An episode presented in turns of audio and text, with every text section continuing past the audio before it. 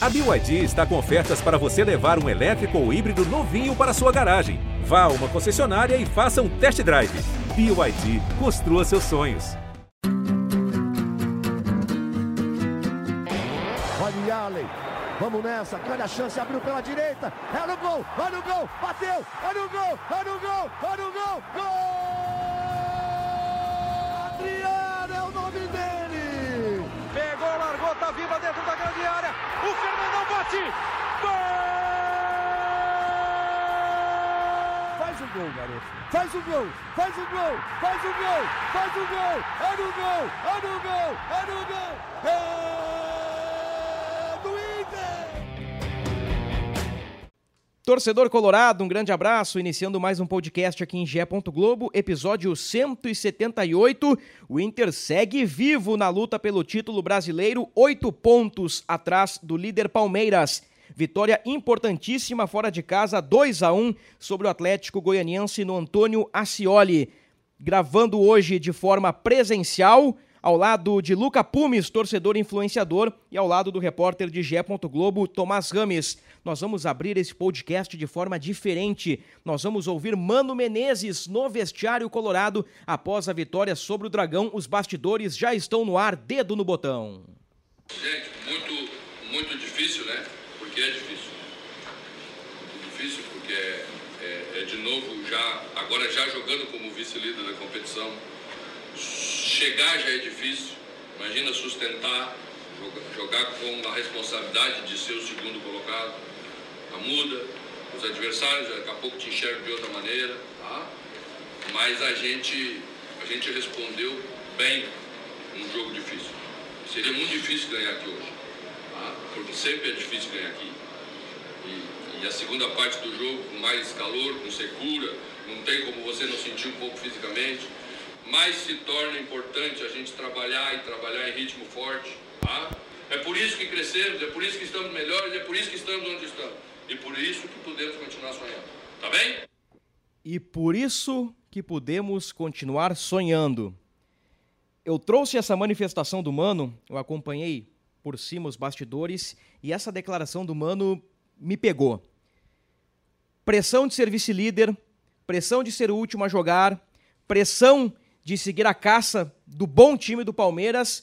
Tudo isso esteve envolvido no jogo contra o Atlético Goianiense, desesperado, 19. O Atlético tem bom time, semifinalista de Copa do Brasil, semifinalista de Sul-Americana, se complicou no Campeonato Brasileiro, é verdade. Mas são pontos que o Inter deve valorizar.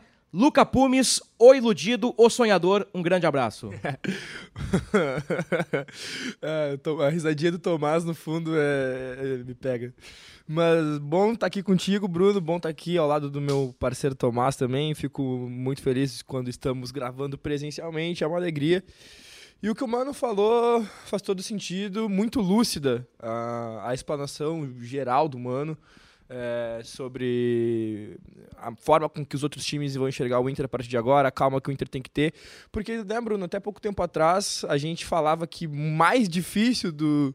Mais difícil não, tão difícil quanto Vai vir a pancada no Medina não, com não, 30 não, segundos de podcast. Não, não, não. não, não é, é, mais uma meia-culpa mesmo, porque é, há pouco tempo. a, gente, a gente falava que tão difícil quanto buscar o Palmeiras seria é, estar à frente de outros times como o Flamengo, como o Fluminense, como o Corinthians, como o Galo. E a gente já deixou esses times para trás, não com larga distância, mas hoje o Inter só depende dele para ficar à frente desses times certo? E como o Inter só depende dele para ficar à frente desses times, naturalmente a gente precisa almejar quem está na nossa frente, que é o Palmeiras, e isso implica estar na briga pelo título. Porque ou a gente vai brigar pra, pelo troféu vice-campeonato, ou, ou a gente assume que a gente quer ser campeão. Óbvio, é muito difícil. O Palmeiras pouco erra, o Palmeiras pouco perde. Acho que a gente tem que falar também né, do, do jogo do Palmeiras. A partir de agora a gente dá palpite também, né? Aqui para os jogos do Palmeiras. Enfim, só a, a, chama ela se acende, é, ela tá ali, ela tá viva, mas a gente tá preocupado, né? Porque o Palmeiras, como eu disse, pouco erra. E o Palmeiras ganhou do Santos 1 a 0 no Allianz Parque. Eu assisti o segundo tempo. Soteudo muito bem no jogo. Liso, driblando, arriscando. E no segundo tempo, o Soteudo rouba a bola, dispara. O Danilo por trás pisa no tornozelo do Soteudo. O árbitro, se não me engano, Wilton Pereira Sampaio, dá cartão vermelho direto pro Danilo. E eu pensei, meu Deus do céu, o Santos vai ganhar e vai abrir o Campeonato Brasileiro de novo.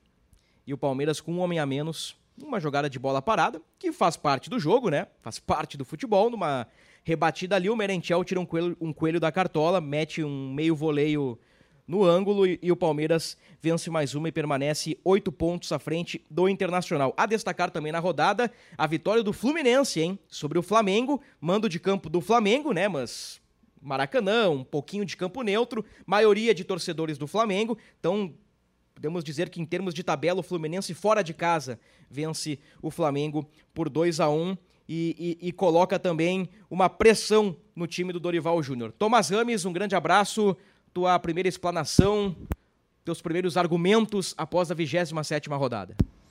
Um abração, Bruno, um abração, Luca, um abração a todos que nos acompanham. O Inter venceu, né, que é o mais importante, brilhou o Pedro Henrique de novo. Uh, acho que o Inter nem jogou bem, né? Acho que o Inter fez uma partida até ruim. Uh, teve o brilho do Pedro Henrique naquela parte dos dois gols e até o fim do primeiro tempo e o comecinho do segundo o Inter melhorou, mas no cômputo geral, acho que o Inter não jogou bem, mas né, o Inter precisa ganhar nesse momento, né? Principalmente porque o Inter tem que tirar uma distância de oito pontos.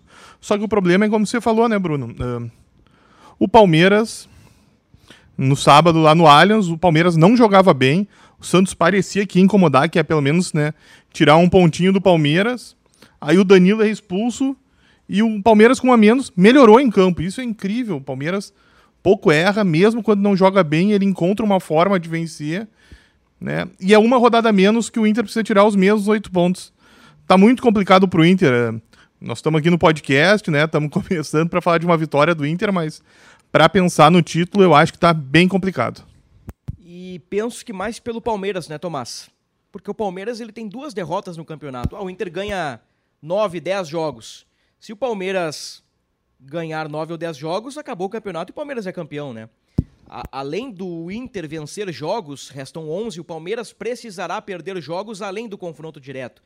Então, uh, em termos matemáticos, é bem difícil. E eu trago um exemplo aqui, Luca. Prestem atenção no retorno. Temos oito rodadas no retorno. O Inter tem 19 pontos e o Palmeiras tem 18. Ao final do primeiro turno, a distância do Palmeiras para o Inter era de 9 pontos. Oito rodadas depois é de 8 pontos. É muito difícil.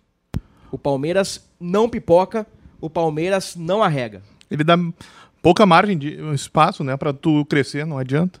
O Inter no retorno tem seis vitórias, um empate e uma derrota. O Palmeiras tem cinco vitórias e três empates. Nossa senhora. Um time que não perde. Ah, o Inter não perde. O Palmeiras perde ainda menos que o Inter. Ah, o Inter é sólido, o Palmeiras é mais sólido. Ah, o Inter tem um ataque poderoso. O ataque do Palmeiras é um gol mais poderoso que o Inter no campeonato. Então é difícil, né? É difícil. A gente tem debatido muito, né, a questão do título, dessa chama que está acesa. Eu ainda penso ser ilusão acreditar no título por conta do Palmeiras, né? Não é por conta do Inter. Se tivesse ali um, dois pontinhos, eu teria convicção no título, ou que pelo menos seria possível conquistar o título. Mas agora, três rodadas atrás, é realmente complicado. Luca, o Inter jogou bem, o Inter não jogou bem, o Inter soube ser eficiente. O que, que aconteceu lá em Goiânia? Ah, jogar bem é muito forte, né? Jogar bem é muito forte. Eu tava dando uma olhadinha aqui na, no Palmeiras, né? Na sequência ele pega o Atlético Mineiro fora, o Botafogo fora, depois recebe o Curitiba. É, são jogos aí que ele vai ter que provar o valor dele, assim como todos todos os jogos do Campeonato Brasileiro são, né? O Atlético Mineiro fora não, não tá fazendo ah, o seu melhor é, seu melhor campeonato brasileiro, o que a gente esperava do Atlético Mineiro pelo que a gente viu ano passado, mas quando vê já é algum começo e o Inter tem que se manter vencendo, né? O Inter não pode errar mais, né, no, no campeonato. E ontem o Inter abriu margem para o erro. Ontem o Inter abriu margem para o erro, o Inter foi eficiente na figura do Pedro Henrique, é, fez os dois gols ali, mas rapidamente já se colocou para trás, já parou de, de, de buscar o, o, o, bom futebol, né? E olha, no segundo tempo o Atlético Goianiense poderia sim ter empatado a partida. O Ricardinho deu no Tornosa, né, no famoso Tornosa, a bola subiu. E poderia Ricardinho ter... que em anos anteriores pelo Grêmio, né? Fez gols no Inter, gols importantes em estaduais. Ontem, uh, ou na última segunda-feira, melhor dizendo, perdeu um gol inacreditável, né? Inacreditável, inacreditável. Assim, dentro da, Não, tipo, dentro na da linha área livre. O é- Inter, é, É aquele lance, Luca. Você é goleiro, né, Luca? O, o Tomás é centroavante. Tomás sabe. Ali, ali, Tomás, não é força. É só colocar o pé na redonda, né? A bola é só. é, tu, tira um pouquinho do pé, ela bate no teu pé e, e já tem força pra entrar na rede. Ele chegou querendo estufar a rede aí mandou no céu, pra sorte do Inter. Pra sorte do Inter, né? Pra sorte do Inter. Enfim, o Inter poderia ter empatado a pa- partida e aí complicaria muito mais o, o, as chances, as pretensões, né? Do que a gente acredita que possa acontecer caso o Inter vá realmente pra, pra reta final do campeonato pensando em título. Porque se o Inter vai assim, se, se, se o Inter chega na reta final do campeonato com chance de título, significa que o Palmeiras tropeçou antes, né? Porque o Palmeiras tem uma margem uma margem à frente que, que, que necessita disso, né? Porque como já foi dito aqui nesse podcast, o Palmeiras pode ser campeão com várias rodadas de antecedência, né? Várias rodadas de antecedência. Então eu acho que o Inter poderia ter dado menos chance para o Atlético Goianiense. Ah, estamos jogando na casa dos caras. Ah, e- não, pô, tamo, o time que quer ser campeão, se abre 2 a 0 continua querendo. Fazer esses caras ter medo de tomar o quarto, o quinto, entendeu? Mas não foi assim que o Inter viu a partida e poderia ter dado errado. Não deu, que bom. Eu gosto do trabalho do Mano Menezes, as coisas estão acontecendo bem. Eu só acho que às vezes não precisava recuar tanto. É, o Inter teve esse momento, né, Tomás? Depois do 2 a 0 né? O Inter faz 1 a 0 o Atlético era superior, o Mano admitiu isso na entrevista. O Atlético ali sente o baque do time que tá desesperado, se perde, o Inter faz 2 a 0 aí tem um quase o gol do alemão de bicicleta. Eu tô cantando o gol de bicicleta do alemão em alguns podcasts. E depois tem o chute do Gabriel e o rebote do Alan Patrick. Ali se faz 3 a 0 tava pelada a coruja. Mas aí no segundo tempo o Inter corre alguns riscos, né? Especialmente no jogo alto. Quase teve lei do ex do Klaus. Bah. Olha, um pouquinho antes eu estava assistindo com, com uma rapaziada eh, dos meus parceiros lá da, da Rádio Inferno, e aí um, um, um amigo ali falou assim, ó. Imagina, escanteio, sobe o Klaus, gol de cabeça. E aí, tipo, Quase dois aconteceu. minutos depois isso aconteceu, todo mundo só olhou pra ele e falou, meu, tu fica quieto, cara. É, o Inter tomou, tomou, tomou gol do Turim. Mas assim, ó, eu. eu o, o Tomás, não sei se tem algo a acrescentar sobre o jogo, Tomás. Tomás ah, referiu que o Inter não fez um bom jogo, o Lucas concordou, e eu assino embaixo, acho que não foi um bom jogo do Inter. Ah, ali, os primeiros movimentos, o Inter parecia que, que ia ter as ações do jogo, mas logo em seguida o Atlético, né, naquela empolgação do time desesperado, com intensidade, mordendo, começou a ter controle do jogo, o Inter começou a ficar, Turim cabeceou, o, o Ayrton cabeceou, o, o, o Turim ganhou do mercado e na saída do Kehler, eh, o Turim desperdiçou, o Kehler abafou bem e o Inter consegue o gol numa boa combinação ali do alemão com o Pedro Henrique. O Mano, depois do jogo, explicou o que, que aconteceu. Mano disse o seguinte, abre aspas, esperávamos um jogo duro, quando fizemos os gols, atravessávamos um momento de dificuldade. Eles arriscaram bastante e nós aceitamos o risco. Sabíamos que o meio ia ficar aberto, empate não bastava. Tínhamos que vencer, fecha aspas. Em outro momento, o Mano explica que ele deixou o meio um pouquinho mais aberto para confiar e apostar no poder de decisão dos atacantes. Então o Inter correu riscos, foi uma estratégia do Inter, correr riscos em Goiânia e aproveitar do poderio ofensivo. De fato, correu riscos, mas venceu. Então, no resultadismo, a estratégia do professor deu certo, Tomás. Sem dúvida, Bruno, e né, confiou no talento do Pedro Henrique, né? O Pedro Henrique resolveu. O que o Mano queria aconteceu, mas só acho que né, a defesa do Inter, que vinha realizando bons jogos, né? Tava com uma campanha muito boa, você bem citou, né? Ela deu espaço, né? O, o Vitão, ele deixa o Churin antecipar no gol do, no gol do Churin. E como você bem citou ali no começo, né? No lance do Ricardinho também, ele não contém, ele deixa o, o Ricardinho avançar, e se o Ricardinho não erra o alvo, era, era o empate do Atlético. Então acho que o Mano vai ter esses dias aí para de novo corrigir bem a defesa para deixá-la sólida novamente. Acho que é importante contextualizar aí pra galera que o Inter só joga na quarta-feira da outra semana. Que dia é isso? 28, né? 28. 28 de setembro. Só volta a campo dia 28 contra o Bragantino. Tu já deu o gancho, Luca. Então eu vou nesse assunto aqui. A sequência de Palmeiras e Inter no Campeonato Brasileiro. Eu penso, eu penso que é o momento chave do campeonato. A esperança do Inter, ela vai morrer nas próximas duas rodadas ou ela vai crescer nas próximas duas rodadas. É verdade. Porque assim, ó, o Inter pega Bragantino e Santos em casa. O Bragantino não é o mesmo do ano passado. O Bragantino tá naquela região morta da tabela, 11º, 12º. O Santos também tá na região morta. Eles estão ali no não fede nem cheira. Mais ou menos isso. Mais ou menos isso. Tipo assim, ó, tô sonhando, o Bragantino, tô sonhando muito por um G8, G9 para eu conseguir beliscar alguma coisa no fim do campeonato.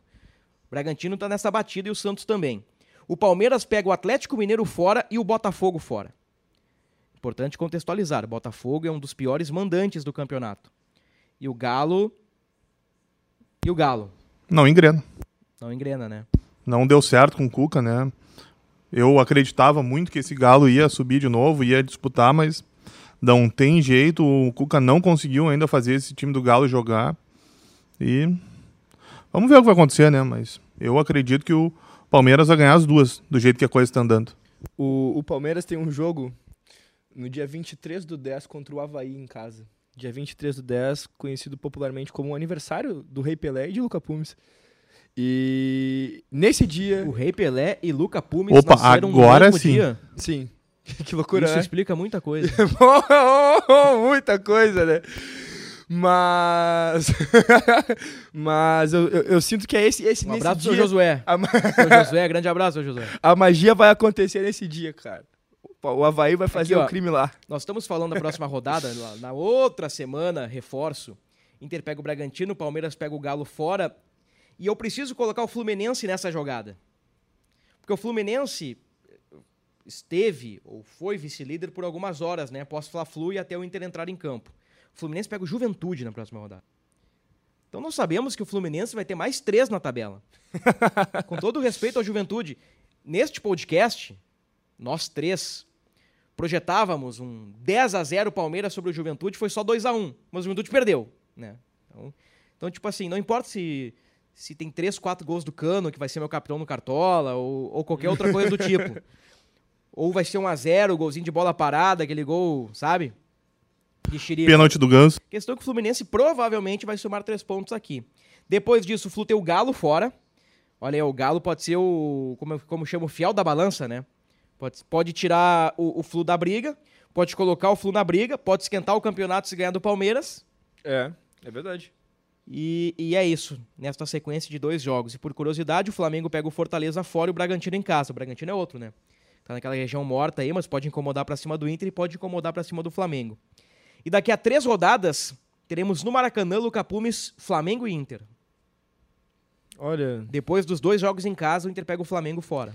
é, a gente tá, a gente tá na frente do Flamengo é, suficientemente, na- a gente tá suficientemente Quatro na frente pontos. do, Pa- do Flamengo pra perder esse jogo e continuar na frente, né? Caso, caso aconteça, obviamente a gente tem que pelo menos buscar um empatezinho lá, né? Só que o, o pro É, time que quer ser depende- campeão, né? Depende do Palmeiras, né? Quer ser campeão? Então depende do Palmeiras. Quer ser campeão, tá- é. Porque o Palmeiras ganha na rodada, o Inter empata com o Flamengo, o Palmeiras abre 10. É. Vamos supor que a diferença permaneça a mesma, né? Não, mas aí é que tá, justamente. Mas que Libertadores- Pra, pra coisa mudar antes, né? Pra Libertadores, o empatezinho lá no Maraca tá muito bom. Não, pô, pô, mano, Tá tá, ótimo. muito bom. Tá ótimo. Aliás, né, pra título a rodada não foi tão boa. Porque Fluminense e Palmeiras ganharam. Mas pra Libertadores a rodada foi interessante, né? O Corinthians perdeu, o Atlético Paranaense perdeu, o Atlético Mineiro perdeu. E o Inter tá com uma vaga bem caminhada, né, na- nas projeções, né, Tomás? Sem dúvida, Bruno. Ahn, nós temos que lembrar que o G4 dá vaga pra, direto para a fase de grupos, né? Mas, são, na verdade, é G6, né? Que você classifica e como...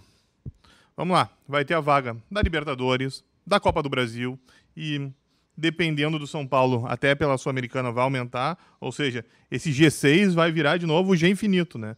Então, o Inter... Olha, muito difícil. Se é difícil o Inter não ser campeão brasileiro, ser campeão brasileiro, é quase impossível o Inter ficar fora da Libertadores do ano que vem. Eu diria que a chance é a mesma. Olha, eu acho que é mais difícil ainda o Inter ficar fora da Libertadores do que ser campeão brasileiro. Realmente, né, pelo G6 que vira G7, que vira G8, segundo o espião estatístico, o Inter tem mais de 96%. É 96% e alguns quebrados aí de chance de ir para Libertadores via G6. Para G4, naturalmente, um pouquinho menor, né, a, a possibilidade, mas ainda assim é uma possibilidade bem alta, né? Para título, Palmeiras 86, Inter 7.3, Flu 4,5, Fla 1.6. Sabe o que é curioso, Luca? O que, Bruno? No último podcast, o Inter tinha 5.8 de chance de ser campeão. As coisas aumentaram, né? Agora tem 7.3. Sabe qual é o problema? Qual o problema? Palmeiras tinha 80 e agora tem 86. É, a- o do Inter, o- a porcentagem aí, o percentual do Inter aumentou, ao passo que o do Palmeiras também aumentou e quem acabou caindo vertiginosamente nessa porcent- nesse percentual foi o Flamengo, né? É.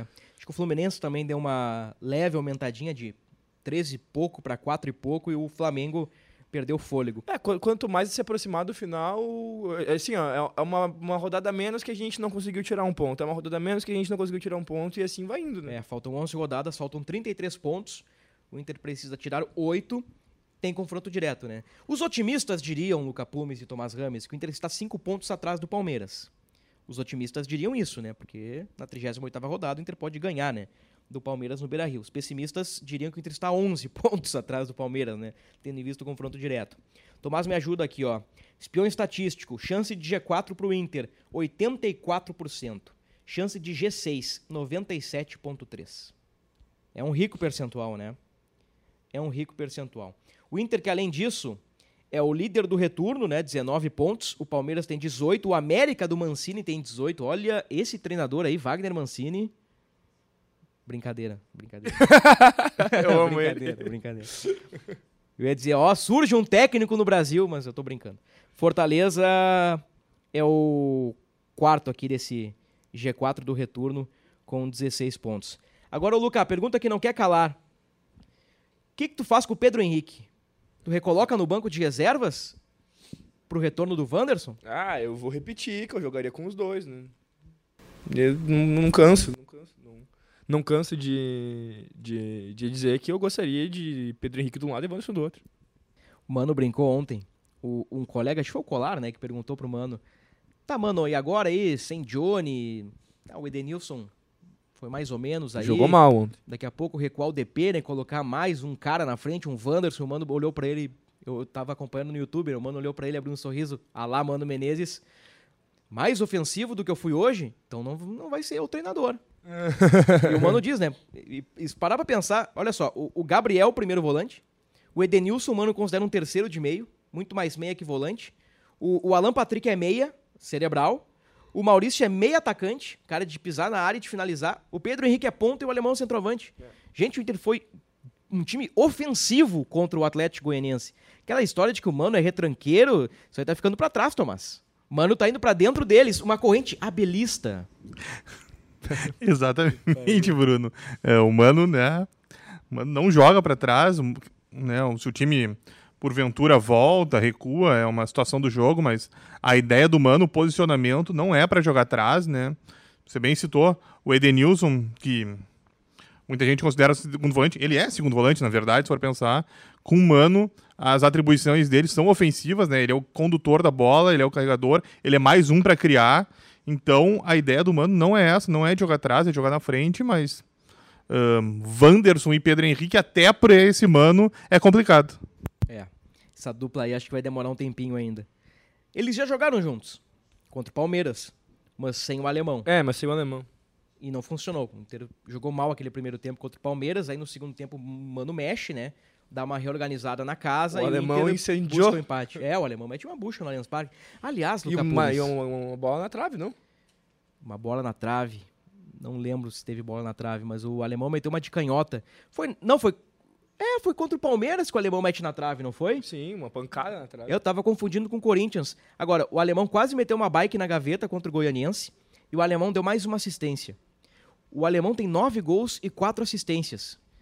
Será que o Haaland tem os números tão bons Ai, assim, Luca? cara, eu, eu, eu pensei assim, ó. Tem números melhores, tá, Bruno? Vamos seguir o baile. O, o, o, o, o Haaland já tem uns dois hat-trick no, no Manchester City em meia dúzia de jogos. O Haaland é impressionante, o cara faz dois gols todos os jogos. Incrível. É um cara muito acima da média. Claro que eu tô brincando, né? Ev- Evidentemente, né? Mas reforça a importância do, do alemão, né? Top 5 ainda, tu acha, Bruno? Ah, não. Centroavante do Brasil? Cara, o alemão participa de um gol por jogo, cara. É um gol por jogo. Todo jogo tem gol ou assistência do alemão. Ou participação direta do alemão. Dividindo a bola pelo alto. uh, Dando um carrinho que sobra pra alguém que faz a jogada pro gol. O cara tá. Ele é muito voluntarioso É, e, e ajuda palavra. muito. É, é um. Cara, é um. Coadjuvante? Não, o alemão é protagonista nesse time do Inter, né? Protagonista. Nos últimos três jogos são dois gols e uma assistência. O alemão é protagonista desse time. Concordo com o Thomas. E hoje o Edenilson é coadjuvante? O Edenilson hoje é coadjuvante do Inter. Aliás, Tomás, você durante a semana aí, né? ah, depois do nosso último podcast, trouxe uma informação sobre o time, que naturalmente sem o Johnny, o Edenilson seria o titular, mas que o Edenilson aos poucos, com o futebol do Inter, costura uma saída para 2023. Quais são as informações? Então, Bruno, hum, não é novidade para nós três aqui, para o público que nos acompanha, que hum, a relação do Edenilson com a torcida é conturbada, né? Faz muito tempo que uh, a torcida pega no pé do Edenilson. Um, houve aquela situação lamentável da ameaça do vídeo da arma, né? Que depois uh, a polícia até disse que a arma era falsa, mas aquilo lá muito feio aquela situação. Uh, o Edenilson, depois do pênalti do Melgar, voltou para o olho do furacão, né? Voltou a ser muito criticado pela torcida. Uh, ele está tentando recuperar o espaço dele para ser uma peça útil, né? Porque acho que ninguém aqui, óbvio, todo mundo está vendo que o Edenilson não está jogando o que ele já jogou, mas ele tem muita qualidade, né? Ele, ele estando no auge, ele é uma peça fundamental para o time e eu entendo que eu até entendo que se ele recuperar o futebol dele, ele é titular do Inter incontestável desse, desse, desse time, né? Mas ele não tá jogando bem e por isso, né, a, a direção e o Edenilson discutem, né, o futuro dele para a próxima temporada. Ah, já houve conversas, né, para caso apareça uma proposta que o Inter entenda aceitável, ah, liberar o Edenilson para o Edenilson buscar novos ares, né? Terão mais conversas, precisa ter mais conversas, né, para definir o futuro dele, mas ao que tudo indica, o Edenilson vai ser uma peça importante para o Mano nessas últimas rodadas, mas é bem provável que ele deixe o Beira-Rio na virada do ano. Denilson chegou ao Inter em 2017, né? Então é temporada 17, 18, 19, 20, 21, 22. Seis temporadas pelo Inter. Ele foi muito importante naquela caminhada para tirar o Inter da Série B. Ele foi subindo de espaço, né? Até com, o Eden- com o Odair, perdão. ah, ele começou atrás e aos poucos foi ganhando mais importância no esquema, na construção que nós estávamos falando mais cedo, né? Das jogadas. Hoje o Mano considera ele um meia, né? Uma peça fundamental para a criação. Mas o Edenilson, até o momento, não conseguiu ganhar um título sequer no Inter, né? Tá lutando por esse brasileiro e a torcida marcou o Edenilson, né? É uma situação chata que eu acho que passou, né? Virou o fio a, a situação. Entendo, a, a torcida é soberana, ela tem o direito de gostar e não gostar do jogador, mas eu acho que em algum momento ela pesou a mão ali. A situação ficou ruim e agora o Edenilson está lutando pelo espaço, está tentando recuperar o futebol dele, tendo que ele não jogou bem em Goiânia, mas até foi capitão, né? Voltou a ser capitão, inclusive, porque ele é o capitão do time quando ele joga. Não foi bem, mas vai tentar ajudar o time nessas últimas, ah, das últimas rodadas, mas a, a tendência é que ele deixe o Beira Rio mesmo na próxima temporada. Sabe que é curioso? O Inter já tem um time base para 2023, né? Desde que a gestão Barcelos assumiu, isso não acontece, né? Saiu o Abel lá em 2021, que foi Brasileirão 2020, chega o Ramires, aí vem o Aguirre, aí sai o Aguirre, vem o, o Cacique, aí sai o Cacique, vem o Mano. Então, o Mano já com contrato renovado, então o Inter vai ter um time base para 2023. Daqui a pouco o Edenilson sai em janeiro e acontece do Inter ganhar o Gauchão em abril, maio time já um pouco mais sólido, um time competitivo, com novos reforços, ah, mais com a cara do Mano, né? O Mano vai, vai retocando essa equipe que já está muito bem. É Daqui a pouco pode tem a coincidência, né? O Edenilson saiu e o Inter foi campeão. Pode acontecer, né? É do futebol. Mas tem um detalhe né, daquela barca dos rejeitados: Lomba, Cuesta, Patrick, Lindoso, Dourado, aquela turminha toda que já deixou o Beira Rio. Tem um cara que, que segue jogando num nível bem legal: o Patrick. O, o Patrick, ele, ele reconquistou o espaço no São Paulo e está num nível bem legal. O Patrick está jogando bem. Lembrando o, o bom Patrick do Inter. Dourado não estou acompanhando, né? O Lindoso, pelo que eu sei, é banco do Ceará.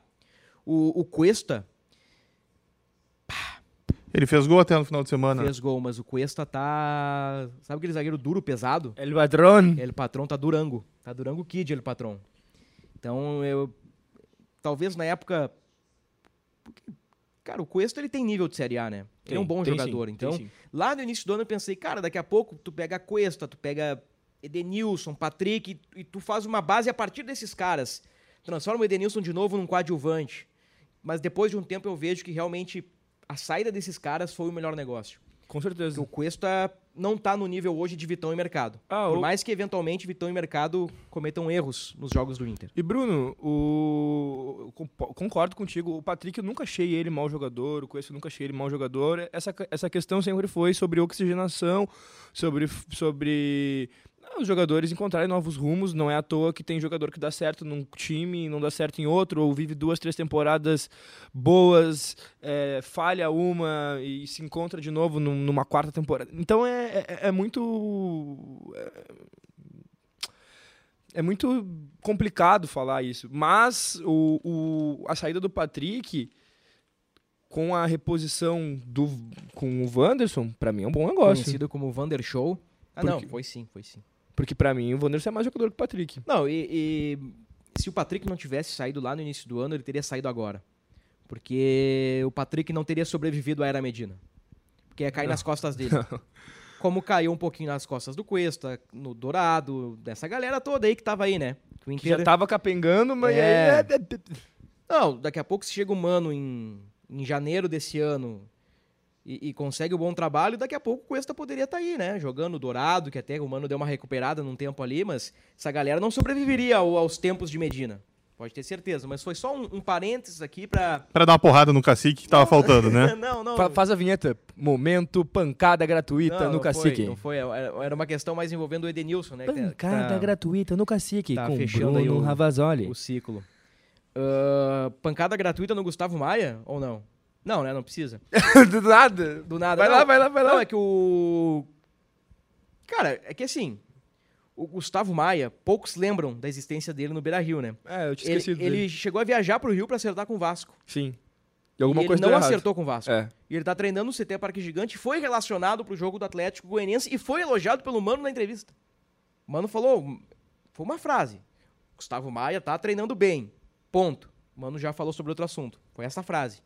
Então eu, eu queria chamar atenção pro, pro, pro retorno do, do Gustavo Maia, né? A, pelo menos a, a figurar no banco de reservas, né? Que, que esse aí tava na barca de saídas, né? É, Só não saiu porque algo deu errado. pro segundo, assim, ó, eu, eu considero um jogador interessante. Pro segundo tempo ele deu uma mostragem muito pequena, mas em questão de tempo fez um, um, um belo gol. Acho que é um jogador que tem essa característica do, do- de cortar para dentro e chutar, é, que muitas vezes faz uma diferença bem grande para um segundo tempo. Ele faz uns golinhos nos treinos assim. É, E, assim, ó, o Wanderson cansou, vai colocar o Pedro Henrique do lado, por que, por que não ele do outro? Bom, não sei, não sei, não sei, não sei, não sei. Poderia voltar a aparecer aí, um- um- dar uma, alguma alegria pra gente aí uma mas- hora ou outra. Eu, eu citei muito mais no, no, num campo de curiosidade, né? É que ele apareceu na lista pra ocupar a vaga que abriu do Wanderson, né? Isso, exatamente. A- o Pedro Henrique ocupou a do Wanderson no time, um outro cara ocupou a do Pedro Henrique no banco, e o Gustavo Maia ocupou. Assim, ó, o Pedro Henrique é no Wanderson, o David é do Pedro Henrique e o Gustavo Maia é da do David. Foi mais ou menos isso que aconteceu, né? Tanto que o David entrou em campo, né? Em condições normais, teria saído o Wanderson e teria entrado o Pedro Henrique no time. Como o Wanderson não jogou, saiu o Pedro Henrique, entrou o David e tinha o Gustavo Maia ali para uma emergência. Mas só uma curiosidade aí, de um cara que tem contrato até dezembro e, e- e- não vai permanecer no, no estádio Beira-Rio. Já falamos bastante sobre título, Libertadores, projeções. Mais uma para fechar, né? Nós falamos em percentual de G6, o Inter tem 90 e poucos por cento de chance de alcançar G6 ao fim do campeonato.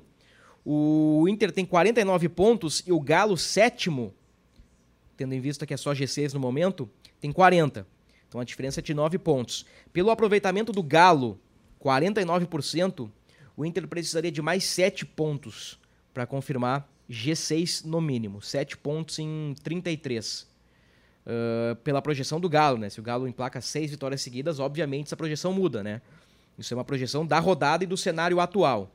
Então, isso é mais um argumento aí que, que a gente coloca na mesa de que a vaga está realmente muito bem encaminhada para o Inter. Edenilson, 9 gols. Alemão, 9 gols. Wanderson e Pedro Henrique, 7 gols. Os artilheiros do Inter no ano. O alemão tem 4 assistências. O Edenilson tem 4 ou 5 assistências. E a destacar também que o Maurício deu a terceira assistência dele na temporada. Quantas o Edenilson tem? 5. Edenilson é 9,5, o alemão é 9,4. E o DP na 6. E o DP na 6. O DP teria dado uma outra assistência não fosse o tempo de bola do centroavante Brian Romero, que. que eu estou procurando um, um, um sinônimo para não parecer forte, mas eu não estou achando. Então vai essa palavra mesmo, que é perseguido por Tomás Rames nesse podcast. Não, eu não persigo ninguém, né? O Brian tá aí porque a direção entendeu que era um bom reforço, mas não persigo o Brian, só que ele perdeu o gol em Goiânia que um centroavante não pode perder. E você está falando isso, eu sei, pela brincadeira por. É brincadeira, é brincadeira. É, só para deixar claro, é né, ao, aos que não nos acompanham, mas não tanta frequência. Aqui as porque a situação. venenosas, é, né? exatamente. Só naja para cima aqui. É porque contra o Melgar, o Brian teve a chance entre os titulares e com 15 segundos, que se ele faz o gol. É, o Inter ia fazer 4, 5 a 0 naquele jogo, né? Ele tropeçou na bola e aconteceu tudo o que aconteceu. É por isso que o Bruno tá, tá fazendo essa brincadeira. Exatamente por isso. E ainda tem um, como uma outra opção, Mikael, né? Que só jogou, curiosamente, contra o Melgar, né? Quando ainda estava acima do peso. E não é... Acima do peso tô eu, né? Não, o Mikael aquele dia. Nossa é, o Mikael chegou acima do peso aí. No olhômetro, tá? No mínimo, no mínimo, no olhômetro, uns 5 quilos acima do peso. No mínimo. Hoje o Mikael tá bem mais magro. Não, tá fininho, tá, tá fininho. Tá bem mais magro. Eu, eu, o Mikael vai ser cara para 23, né? Vai. É difícil agora o Mikael ultrapassar o Brian e, e, roubar a titularidade do alemão, assim. Roubar entre aspas, né? Uh, o Mikael vai ficar para 2023 aí, mas que bom, né? Tá em forma, tá treinando, tá se adaptando. No esporte ele foi muito bem, acho que é um, um bom jogador aí pro, pro futuro do Inter. Brian não mostrou o que veio ainda. O Brian realmente. Não, não tem outra frase, vou, vou parar aqui. É não outro cara, o que é veio outro cara para 23, né? O Brian. Por mais que ele tenha alguns minutos aí, tu, acha que, tu achas que o Brian em algum momento vai começar a meter um gol atrás do outro nessas 11 rodadas finais? Não, não vai. Não vai, né? Não vai. Pelo menos o, o cenário não indica isso. Não indica. É Mas, ah, quando vê... É mais fácil apostar no alemão. Substituto. Não, óbvio, o alemão vai continuar ali, né? O alemão vai sair do time quando tiver cansado, quando o Mano achar que precisa de de, de alguma coisa diferente ali, mas o, o alemão é titularíssimo. Não, não Sabe o que, que, o Brian precisa? Você sabe o que, que o Mikael precisa? Vocês sabem o que, que o Estevão precisa? Lucas Ramos, Kaique Rocha, o Everton, Tauolara Lara e outros. Eles precisam de uma palavrinha que o Tomás detesta. Minutagem. E essa minutagem não é em 11 finais de Brasileirão. E aí vem. Como é que é a vinheta? Como é que é a vinheta? Pancada aleatória no cacique com Bruno Ravazoli. Em 2023, esses caras vão ter minutagem no gauchão. Então o Brian vai meter gol no gauchão, o Mikael vai meter gol no gauchão, os guri vão ter espaço no gauchão, as novas contratações vão ter espaço no time já formado, o time base, mano, vai ganhar 12, 13, 14, 15, 16, 17 jogadores. Copa do Brasil, Libertadores, aquela loucura toda. E o Inter não aproveitou ninguém no gauchão. O Inter não conseguiu nem construir um time no galchão. Uh, mas só para lembrar, você citou até o Everton, né? O Everton deu azar também, porque o Bustos está suspenso contra o Bragantino. Seria a chance do Everton estrear, mas o Everton pertence ao Bragantino e tem uma multa e o Inter não vai pagar. Ou seja, nesse momento é até um azar que o Everton passa. Eu fiz os cálculos aí, 53 e aí vamos com quem Três dias de Porto Alegre para o Everton, 53 dias treinando treinando normalmente, tem sido relacionado normalmente. É que o Bustos é um cara que. Ah, um monstro, nós né? conhecemos aí. Estamos conhecendo ainda o Bustos, né? Mas é um cara que tem um vigor físico impressionante. O Bustos joga todas, né? E, e não deu chance pro Everton. E o Everton, azarado, né? Uh, não pode jogar contra o Bragantino. Vamos de o quê? Mercado? Mercado neles? Pois é, né? Bruno Luca, uh, mercado tem sido um dos pilares do time, né? A defesa dele com o Vitão acertou. Não, não foram, não deu certo contra o Atlético Goianiense, mas o Inter ganhou. E, mas no, no geral, assim, acredito que vocês concordem comigo que a dupla está muito bem. A lógica é que o mercado vá para o lado, né? Para até dar mais força atrás e o Moledo entre, né? O Mano vai começar a ajeitar o time quinta-feira, que é quando o grupo se reapresenta, mas a lógica é essa, né? A outra opção seria improvisar o Kaique, que não deve ser o que aconteça, ou o garoto, né? O Alan Anis, que, que também nunca jogou e dificilmente ele vai entrar na fogueira é. de cara, né? A mais o lógico é o mercado ir para o lado e o Moledão ser o parceiro do Vitão. Nesse tipo de situação, eu costumo olhar para trás e, e, ver se essa situação já aconteceu. O, o Bustos ficou fora contra o Palmeiras, no Allianz Parque, quando ainda voltava de lesão. O que, que o Mano fez? Deslocou o mercado para o lado. É que o Heitor tinha sido vendido naquele meio tempo, né? Sim. Tinha um Heitor, o Heitor estava jogando. Emprestado, né? Normalmente. Aí o Heitor foi negociado, né? O que, que eu falei? Eu, é, falei, eu falei vendido. Né? É, ele foi emprestado para o Cercle Bruges. Isso aí, ele foi eu emprestado, amo, foi negociado. A palavra certa seria negociado. E naquela oportunidade o Mano puxou o mercado para direita e botou o Kaique com o Vitão. Então vai ser isso, né? O Edenilson, como o Mano disse, é mais meia que volante. Então não vai botar o cara na direita. O Alan Anis é um guri que nunca jogou no profissional.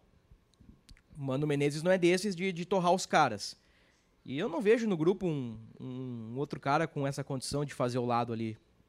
Se fosse o lateral esquerdo, se fosse a lateral esquerda o problema, até pensaria no Depena. Já que o Depena joga em todas, né? O Matheus Dias já foi testado, né, em alguns treinos, mas é isso, ele também não, não recebeu é. oportunidades em campo, então fica mais complicado, né? É. é mais lógico botar quem tem mais cancha e vamos combinar que o mercado e o Moledo são muito experientes, né? Ainda mais nesse momento que está chegando o brasileiro. O Matheus, ele, na base, ele é mais cascudo que o Alanis, né? Ele tem um pouquinho mais de casca, assim, mas no profissional, os dois 0 a 0 então tá, senhores. Acho que já tocamos em todos os assuntos aí, né? Nesse Palpitômetro. 178. Ah, baita, Tomás, baita. Ah, mas até lá nós vamos ter um outro podcast, né? Até lá, não tem a menor dúvida que nós teremos mais. Mais uma chance para mudar os palpites. É. Mas antes de Para errar duas vezes, no caso. Inter Atlético Goianiense, parabéns para Luca Pumes. Cravou 2 a 1 um. Bingo! No ano que vem, desde o primeiro jogo, vamos Ranking? Vamos fazer um ranking. Eu, eu organizo a bagaça para nós aí, um ranking. Vamos estabelecer critérios, pontuações, tipo, foi 5 a 0 pro Inter, o Luca botou 2 a 1. É um ponto, acertou a coluna. Ah, o Luca botou 5 a 1, foi 2 a 1. Acertou um gol do adversário, acertou com o intervento 2 a 1. Acertou na bucha 10 pontos. A gente estabelece um critérios ah, 10 ali. pontos? Pode ser 5. E o campeão daí vocês dois baixam churras, fechou? É, o, o campeão. Ah. Não, não, pode ser? Pode ser. O campeão recebe um churras dos outros dois. Firmou? Firmou? Pode ser, então. Tá, tá organizado aí. Vou, vou combinar com a Keck lá no podcast do Grêmio para também rolar essa parada aí.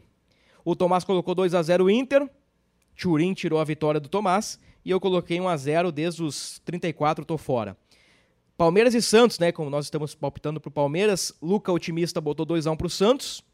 Tomás colocou 1 a 1 quase deu, e eu coloquei 3 a 0 Palmeiras. Cheguei mais perto, né? Palmeiras ganhou e tudo mais. É um sorrisinho. Então tá. Para fechar esse podcast, este longo podcast, né? Episódio 178, vários assuntos, né? Quem mandou brigar pelo título, né, Lucas? Quem mandou? Queria um ambiental teu sobre o Brasileirão Feminino. Cara, 36 mil pessoas no Beira Rio. Eu, eu ia encerrar com isso. Muito obrigado por ter, por ter falado isso antes. O Bruno sempre fala que eu sou o homem do Beira Rio. E eu tenho uma coisa para dizer, né, sobre domingo, que eu não fui o homem do Beira Rio sozinho. Eu fui o homem do Beira Rio com outras 36 mil pessoas que estavam lá, porque foi o recorde, o recorde. Que coisa linda, que coisa linda, o recorde é, da modalidade no país e provavelmente já vai ser batido na semana que vem esse provavelmente, recorde. Provavelmente, no, no sábado, né? Mas durante, durante uma semaninha aí nós vamos poder nos vangloriar com esse louro e foi maravilhoso, é, foi muito legal, a torcida apoiando, um, um bom jogo das gurias coloradas. É, a nossa camisa 10, a Duda, é pô, mano, uma Ela é muito acima da média, né? mano, uma tranquilidade pra jogar bola, Ela é cadenciando. Ela, ela lembra, ela lembra o- os grandes, grandíssimos meias do, do, do futebol mundial. É, e o Inter teve uma, um- uma chance de, de, de começar com, com vantagem, não conseguiu é, segurar a pressão do, do, do Corinthians, que na verdade nem foi tão pressão assim, o Corinthians em algumas escapadas, mas é um time muito perigoso. Enfim, torcer pelas gurias agora na semana que vem. Estou inclusive pensando em seguir com a caravana lá para pra Itaquera, porque eu gosto da fumaça. Toca a ficha aí, toca a ficha aí. Cuidado pra não te afogar com a fumaça aí, Luca. Cuidado pra não te, pra não te afogar com a fumaça. Ah, mas assim, ó, fica um recado pro pessoal que tá acompanhando esse podcast 178. Nesta semana nós vamos fazer um podcast voltado exclusivamente pra final do Brasileirão Feminino. Nós vamos. Eu não vou anunciar aqui os convidados, né? Nós já temos aí acertos muito bem encaminhados. Nós temos negociações muito bem encaminhadas. Mas falar antes dá azar, Luca. Sabe azar. disso, né? Sabe que dá azar. azar, né? Sabe, né, Tomás? Ah, e só uma citação, o Luca, né, comemorou o público. Eu vou ter que ser o chato mais uma vez, né? Ahn, lógico que todo que tem problema de última hora, ninguém pode, né, saber vai ter um contratempo, mas eh, quando faz o check-in, pessoal, tenta ir, né? Porque Sim, sim. o público que já Não- foi não tá grande tá sendo podia chato. ter sido ainda maior. Tu tá sendo o cerebral do podcast. Sim, sim. tá sim. sendo o camisa 10 do podcast neste momento. Porque assim, ó, quantas pessoas. Cara, é, é assim, ó. Eu vou dizer pra vocês, eu fui no, no Beira Rio assistir. Fui na Superior assistir o jogo. Levei a minha esposa e minha sogra no, no, no futebol feminino. Domingo de manhã, chequei um quilo de alimento, 27 toneladas arrecadadas. Achei um programa fantástico. Depois fui ali no, no, no shopping da região ali, almocei, comi bem. Bebi chopp, cara. Fiz do domingo uma loucura. Eu, eu também almocei ali pela região. Eu, Almoçou? eu comi uma carninha numa, numa, numa churrascaria que tem por ali. Meu Deus, que delícia. Uma, uma- uma- Mas, mas enfim, e- pô, tanta gente queria ir, né? E tu vê famílias, mulheres, crianças, ah, pessoas da high society, pessoas ah, que passam dificuldade, todo mundo ali abraçado pela causa, abraçado pelo Inter. 10 mil pessoas fizeram check-in e não foram.